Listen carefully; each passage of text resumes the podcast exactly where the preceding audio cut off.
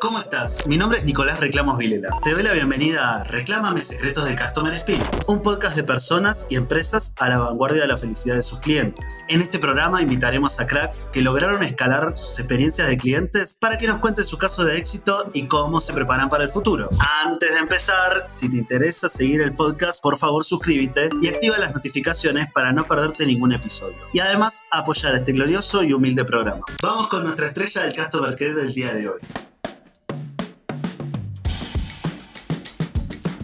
En el episodio de hoy voy a hablar con Natalia Núñez sobre Customer Care en comunicación externa. Natalia es periodista con más de 15 años de experiencia en televisión y medios de comunicación. Ha sido subgerente de comunicaciones corporativas de Mega, canal que logró mantenerse líder de audiencia en la televisión chilena. Además, tuvo a su cargo las comunicaciones del holding Betia entre 2020 y 2021 y fue jefa de comunicaciones internas en la Cámara Chilena de la Construcción. Actualmente trabaja en B Partners, agencia chilena que ofrece servicios de relaciones públicas y comunicaciones a emprendedores. Allí lidera la planificación y ejecución de planes de comunicación externas, internas y de marketing organizacional. Bienvenida Natalia, ¿cómo estás? Hola Nico, un placer. Muchas gracias por esa presentación y todo bien. ¿Cómo estás tú? Muy, muy bien. ¿Te presenté bien? Sí, igual me queda grandísimo eso de crack. No, no, crack de nada por acá. Solo una obrera. Ah, bueno, todas las cracks también tienen humildad. Contame, bueno, cuando decimos comunicación externa estamos hablando de prensa, medios de comunicación, los diarios, hay solo dos razones para salir en un diario, una es muy buena y la otra es muy mala, ¿no?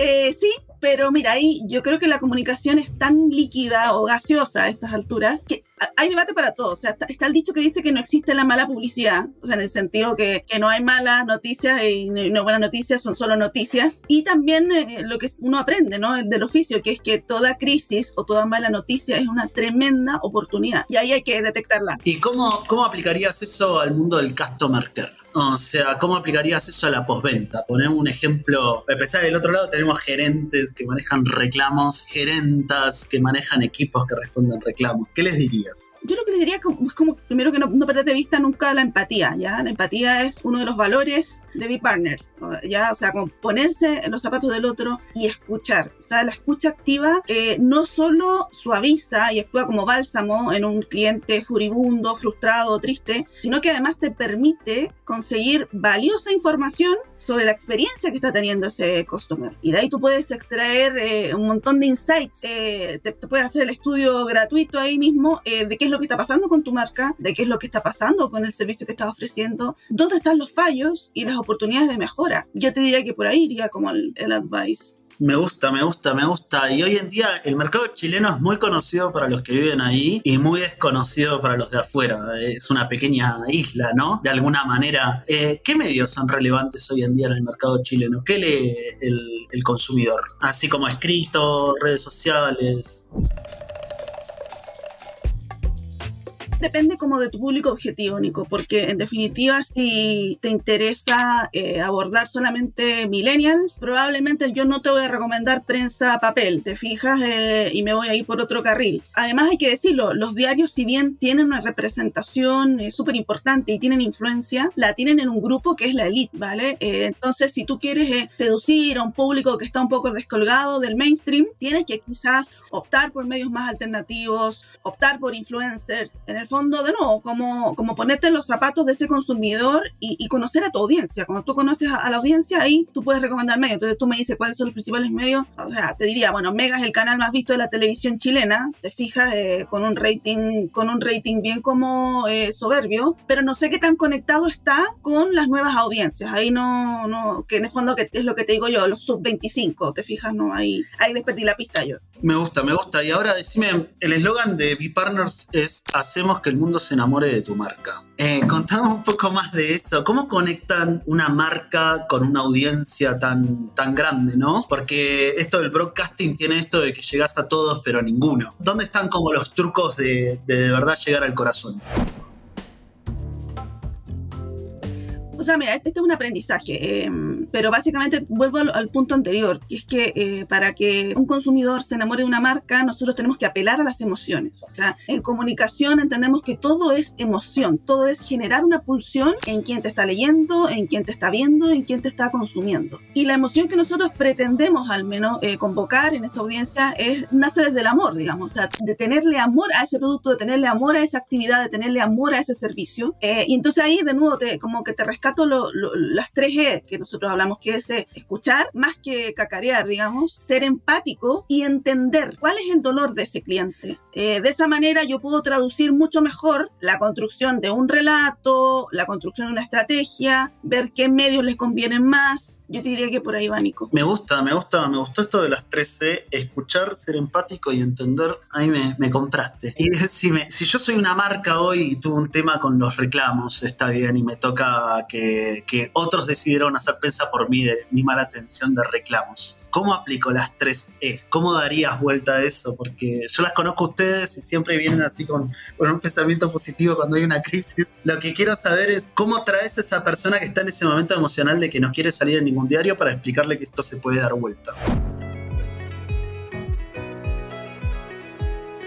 Mira, igual ahí eh, es que depende de en qué momento y de qué dimensión sea la crisis, te fijas. yo, sé, yo particularmente desde mi experiencia siempre, siempre recomiendo ponerte una vez rojo que 20.000 veces amarillo, ¿ya? Entonces, sí, porque en el fondo ahí matas el tema de una, ¿cachai? Para que no siga creciendo, para que no escale, porque ¿qué pasa? Yo me he encontrado con muchos clientes que a veces eh, dicen, prefieren como guardar silencio, o submarinear, y a veces esa no es la mejor recomendación, porque si tú no hablas, igualmente otro va a hablar por ti, y más aún en este mundo mundo hiper eh, red socializado, donde la gente necesita ser escuchada. Si tú te fijas, lo que pasa en Twitter, lo que pasa en Instagram, en Facebook o en TikTok, es que la gente necesita tener una voz propia. Y cuando encuentra que tú no le estás abriendo la puerta, va a ser el despiche por otro lado. Muy bueno, quien calla otorga, ¿eh? Nos quedamos, nos quedamos muy con esto y, y, otorga a millones de usuarios de Twitter, parece, en este mundo que vivimos ahora. Y ahora, decimos una cosa, ¿cómo definís hoy una campaña de comunicación exitosa? O sea, si pues, suponte que nos ponemos en los zapatos de este e-commerce que le acaba de ir mal, tuvo una mala experiencia, sus envíos no llegaron a tiempo y lanza una nueva campaña. Y dice, bueno, nos renovamos, cambiamos de proveedor de delivery. ¿Cómo definen ustedes que, que de verdad pegó una nota en el diario o que no pegó, que de verdad una entrevista fue buena o no fue buena.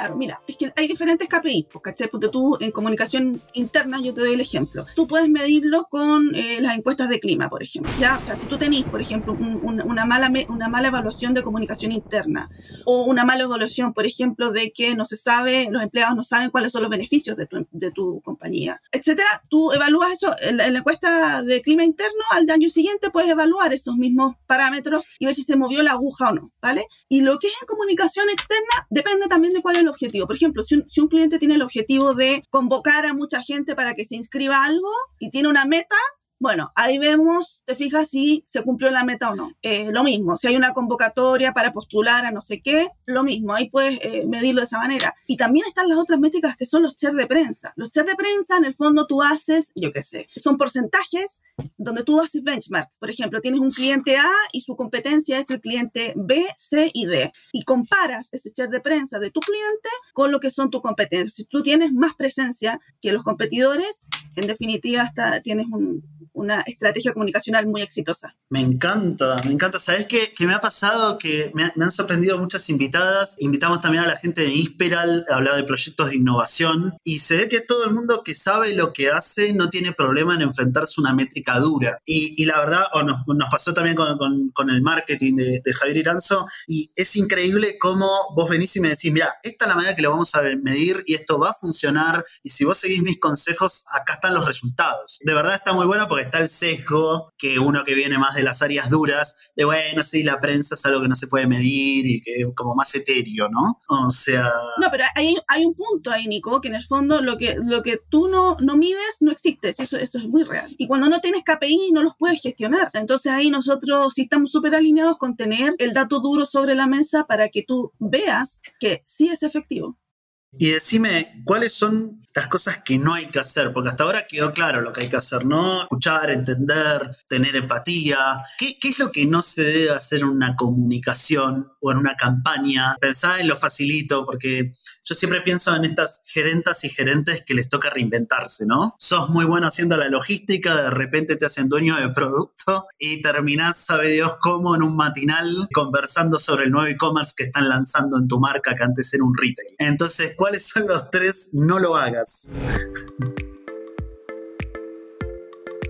es que tú me estás pidiendo como recetas, Nico, y en verdad va a depender mucho, ¿te fijáis? Porque hay casos en que efectivamente si tú tienes un, algún problema crítico, pero la agenda mediática está en otra parte, yo te voy a recomendar que no hables, ¿te fijas? Pero, pero efectivamente hay, hay veces donde la, urgencia, te estoy inventando y ojalá que nunca ocurra, pero cuando uno tiene una marca o un evento o lo que sea donde hay, por ejemplo, una persona fallecida o un accidente, ahí tienes que hablar sí o sí y lo más pronto posible y, y no esconder la cabeza y ofrecer toda la ayuda posible a esa familia y transparencia al máximo. Lo que nunca hay que hacer, por ejemplo, es como tratar mal a tus empleados. como, es como un desde, es como un desde para que, para que la comunicación fluya, para que el cliente esté eh, contento contigo y para que sienta que uno es compañero de ese cliente y no un externo, sino que somos compañeros de ruta. Al menos en B-Partners lo sentimos así. Total, total, totalmente que sí. Uno nunca sabe de qué lado del escritorio va a estar así, si quiere ser más utilitario. Eh, y también yo creo que hay muchos negocios que un día prenden, funcionan, cierran el círculo y después la gente se empieza a preguntar estas cosas, ¿no? Pero cuando aparece el dinero a veces se desvirtúa si primero no está la cultura, la visión y la misión. Y ahora, ahora justamente, hablemos un poco de mala prensa a nivel empresa, a nivel postventa. ¿Qué pasa, no? Cuando otro habla de, mi empresa, ¿cuál es el KPI que impacta una mala prensa? O un ejemplo que me puedas dar, eh, sin dar nombres, ¿no? De alguna experiencia que hayas tenido de una mala prensa, o ya sea una comunicación que se hizo, o una comunicación que hizo un tercero, ¿cómo impacta en una empresa? Mira, em, la pregunta es sobre el KPI, pero antes de hablarte del KPI te quiero mencionar algo, que es una nomenclatura que a mí me gusta mucho, que es la reputación corporativa que tiene que ver, Nico, con, con que la reputación no la construye solamente lo que una marca dispara desde los avisos publicitarios, ¿ya? La reputación es multidimensional. E inclusive, si yo nunca he probado tu producto, sí tengo una percepción de tu producto. Y esa percepción de tu producto la construí con lo que leí en una revista, con lo que me comentó una vecina, con lo que eh, el boca a boca, ¿te fijas? Eh, entonces, al final del día, uno tiene que hacer un trabajo 360, súper minucioso, eh, donde no se te escape ningún detalle, ni la gobernanza, ni tus empleados, ni los resultados financieros, ni el posicionamiento de marca, etcétera, porque, porque también a mí me ha tocado al menos muchas veces que dice, pero ¿cómo? ¿Pero cómo escriben eso si somos, eh, no tengo idea, líderes en algo? ¿Te fijas? Y es porque, y es porque, ¿sabes qué pasa? Que en el fondo no, no porque, no, quiere decir tampoco que tú lo estés comunicando mal. Tiene que ver con que hay un público que tú descuidaste, que no lo escuchaste y que no lo estás atendiendo y que te está remando para atrás. ¿Ya? Y, y ese público pueden ser tus empleados, que yo siempre pongo el énfasis en el empleado, Nico, porque porque los empleados al final son los embajadores de tu marca. O sea, todo lo que diga un empleado de un cliente o un ex empleado de un cliente te va a construir reputación. Totalmente. ¿Vale? Y respecto a los KPI, bueno, de nuevo, hay muchísimos estudios. Tienes, la, tienes lo, que hace el Reputation Institute, tienes lo que hace Merco. Hay un montón de, en el fondo, de entidades que se dedican a medir eh, cuán valorada es tu marca, qué sana reputación tiene tu marca y cuáles son esas oportunidades de mejora. Mirá qué bueno esto que me planteas, o sea, ¿y, qué comunicación postventa se te ocurre que hay que hacer, no? O sea, yo ya soy, me, voy posicionando, soy una marca conocida o me está yendo bien y tengo clientes felices, pero también yo veo que las marcas se olvidan de salir a contar eso, ¿no? Como el después de comprar, ¿no? Hasta qué buena atención doy en postventa si te dijo, no sé, devolver el producto si no te funcionó. Eso como que nadie lo cuenta, ¿no? Una vez que la venta está hecha, todo el mundo se calla. Tal cual, sí, tal cual. Pero, pero yo diría que es tanto o más importante que, que, la venta en sí misma, porque es el enganche para futuras ventas al final. A ver, respecto a la comunicación, mira, lo he hablado últimamente, que a mí me hace mucho sentido en el tema postventa la comunicación del hacer. Ya, más que tú salgas a decir algo, es cómo tratas a ese otro en la postventa. Yo qué sé, un seguimiento respecto a, oye, ¿te gustó una encuesta, por ejemplo, de satisfacción del cliente? ¿Te gustó el producto? ¿Llegó a tiempo? ¿Era el color que querías? ¿Dónde podemos mejorar? Porque sabes que, Nico, a la gente le encanta ser escuchada. Entonces, si, si me pasas el micrófono para decirte, mira, ¿sabes qué? Me llegó, no tengo idea, un día tarde, o la caja venía rajada, o no tengo idea, para mí esa es información muy valiosa. Y yo diría que también la clave va como en la experiencia de esa postventa, o sea, cómo yo desde, desde mi escritorio, desde la poltrona, vivo la preocupación de esa marca por lo que me entregó. Y ahí me va a tener cautivo probablemente por mucho tiempo. Total. Y ahora decime, si tuvieras que contar una experiencia donde te fue difícil con un cliente, como de, de verdad tratar con él y, y, cómo lo diste vuelta, ¿cuál sería? ¿Tenés alguna? Sí, puede ser un cliente interno, de cuando estabas en corporativo, o qué es lo que más te costó explicarle. A ver, un cliente que me lo haya dado vuelta. Qué difícil la pregunta. Bueno, yo creo que, yo creo que una de las, uno de los atributos que uno debe tener como PR, porque al final esto es PR, es relaciones públicas, es la capacidad de persuadir. Yo creo que más que dárselo vuelta, uno tiene que saber navegar, ¿ah? saber navegar y elegir también qué batallas dar, ¿ya? Pero ahí yo creo que uno tiene, o al menos yo, yo siento que tengo un cap capital no menor que es la credibilidad. O sea, cuando, cuando, uno, uno advierte muchas veces, oye, viene la ola, viene la ola, viene la ola, y nadie te escucha, y llega la ola, uno dice, te lo dije. Entonces, ahí tú, tú tienes en el fondo más, más altura para que la próxima sí te escuchen. ¿Te fijas? Pero, pero, pero efectivamente, Nico, o sea, hay un tema también generacional. O sea, sobre todo con la avalancha de los medios digitales eh, y, y, del empoderamiento de la ciudadanía con las redes sociales. Yo me acuerdo que, que, en algún momento era Twitter era muy menospreciado. Me decían, no, pero si Twitter, Twitter representa a Twitter nomás, me decían. Y yo, está perfecto, pero, pero es un termómetro. Y es un termómetro que no tienes que soslayar o sea, yo me acuerdo para, para el estallido social, muchas personas eh, decían, no entendían y, no, y en el fondo no, no lo vieron venir, ¿te fijáis?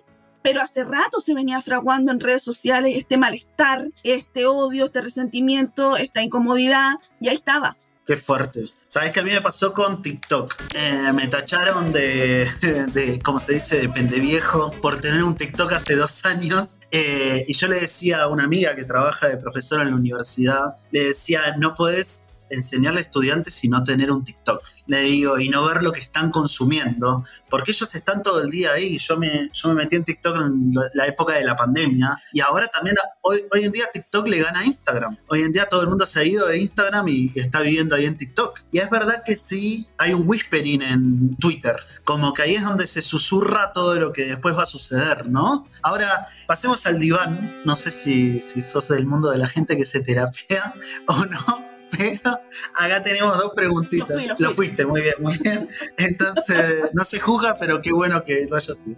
Eh, decime, ¿cómo te hace sentir que tus clientes te reclamen cosas? ¿Cuál es tu primera sensación? O sea, por acá queremos saber qué te pasa por adentro y cuál viene después. Esto es para humanizar. Mira, tengo la suerte, la suerte de que al menos donde estoy ahora en B-Partners, nunca un cliente me ha reclamado nada. Mira. Y bendito Dios. Muy bien. Pero sí me ha pasado. Me ha pasado y nada, uno se siente fatal. Igual depende de la edad que, en que te agarre el reclamo, ¿vale? O sea, yo creo que uno más chico, uno se va mucho más al hoyo que ahora que uno tiene más balas en el cuerpo yo diría que yo diría que ahora lo agarraría desde otro desde otra mirada lo agarraría desde el punto de vista de, tienes toda la razón eh, vamos a mejorarlo porque de nuevo empatía o sea él me él me reclama no porque sea un arranque de te fijas de creatividad ¿no? es porque de verdad hay un dolor que yo no he sabido resolver y me tengo que hacer cargo y mostrarle el camino de cómo podemos subsanar ese, ese reclamo. ¿Te fijas? Me encantó, me encantó. Y ahora pasate del otro lado de la mesa. Eh, se viene el plot twist. Cuando vos le reclamás a una marca, eh, ¿cómo sos? Depende, de nuevo. Una vez me tocó, sí, una vez me tocó alegarle a, porque estaba sin gas. Había pedido gas y ponle que me dijeron, no, tenemos, su pedido va a llegar en 14 días más. Sea, pero era pleno invierno y eso. Entonces ahí apelé, apelé a la emoción. ¿cachai? Escribí, me acuerdo con mi marido, que también es periodista, un mail así súper como emotivo, te fijas, como tengo una hija chica, hace frío, ¿cómo la voy a bañar? ¿Cachai o no? Como, por favor, apiádate de mí en 12 horas. Esta es por lejos la mejor respuesta que he tenido. Oye, pero lo peor, Nico, es que era verdad. O sea, era pleno invierno, pleno invierno, así un frío de las mi hija es chica igual. Entonces, y nada, y fue súper efectivo, pero de nuevo, o sea, yo creo que al final, Nico, pelear no sirve de, no sirve de nada. Uno tiene que tenemos que llegar a consenso, dialogar y de nuevo ser, yo soy súper transparente y creo que al final eso, eso reditúa al final del día. Muy buena, muy buena. Bueno, el que se fue al diván fue el que leyó ese reclamo porque le mandaste un cuento de Navidad. Me toqué la fibra. Total, total no sabes con quién te metiste. Vamos a pasar al laboratorio de innovación porque ya no, las emociones no dan para más. Lo que quiero saber es, claramente vos estás a, la vanguardia de lo que son las comunicaciones, eh, así que te voy a hacer preguntas como muy directas, como, como un ping-pong. ¿Dónde hay que comunicar y las marcas hoy no están? Redes sociales. Perfecto. De las redes sociales, eh, ¿cuál es la más importante para el consumo masivo? TikTok. Buenísimo. ¿Y qué es lo que pasa en Twitter que la gente no sabe? esto me voy a alargarla un poco más. Lo que pasa es que en Twitter la gente se atreve a decir cosas que en la cara no diría. Ahí nos hicimos virales. Ahí nos hicimos virales. fuerte.